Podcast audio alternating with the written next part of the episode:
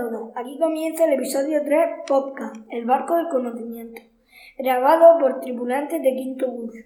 En este tercer episodio vamos a tratar los contenidos del tema 7 de la tarea de lengua.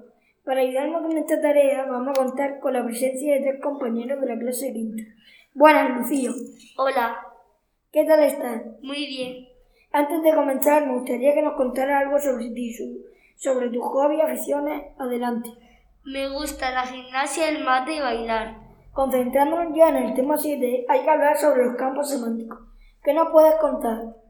Un campo semántico es un conjunto de palabras de la misma clase que comparten un rasgo de significado, es decir, que tienen algunas características en común.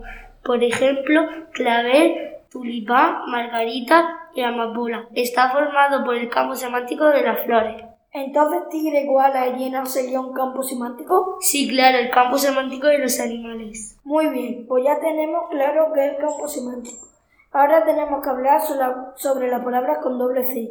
¿Qué nos puedes contar, Lucía? Algunas palabras llevan doble CC antes de las vocales E y estas presentan en su familia algunas formas con CT, como actor de la familia, acción o dirección o director de dirección.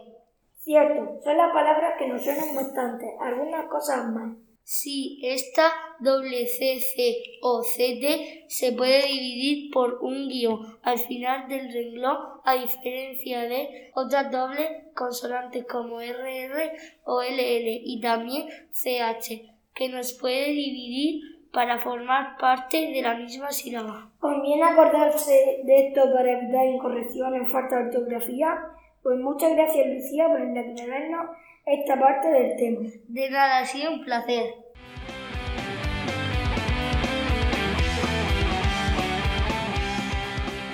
Ahora vamos a seguir con la entrevista. En este caso os presento a la segunda invitada. Hola, Reina Robles, ¿qué tal estás? Genial.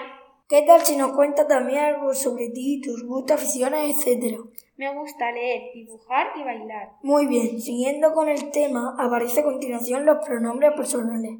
¿Puedes explicarnos qué son? Sí, son palabras que sirven para nombrar a las personas, animales o cosas, sin utilizar sustantivos. Por ejemplo, ella, nosotros, etc. Además de estos tipos, seguro que los pronombres pueden adquirir varias formas. Sí, están los técnicos que, que pueden aparecer solos como ¿quién, llamado por, ¿quién ha llamado por teléfono? Y los átonos, que no aparecen nunca solos.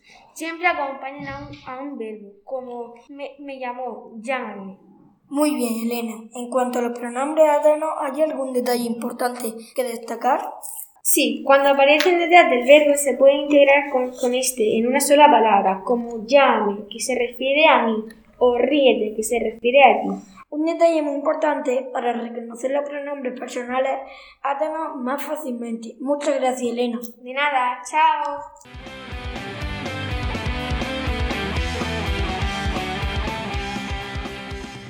Saludamos al tercer invitado. Hola, Juan. Hola, ¿qué tal?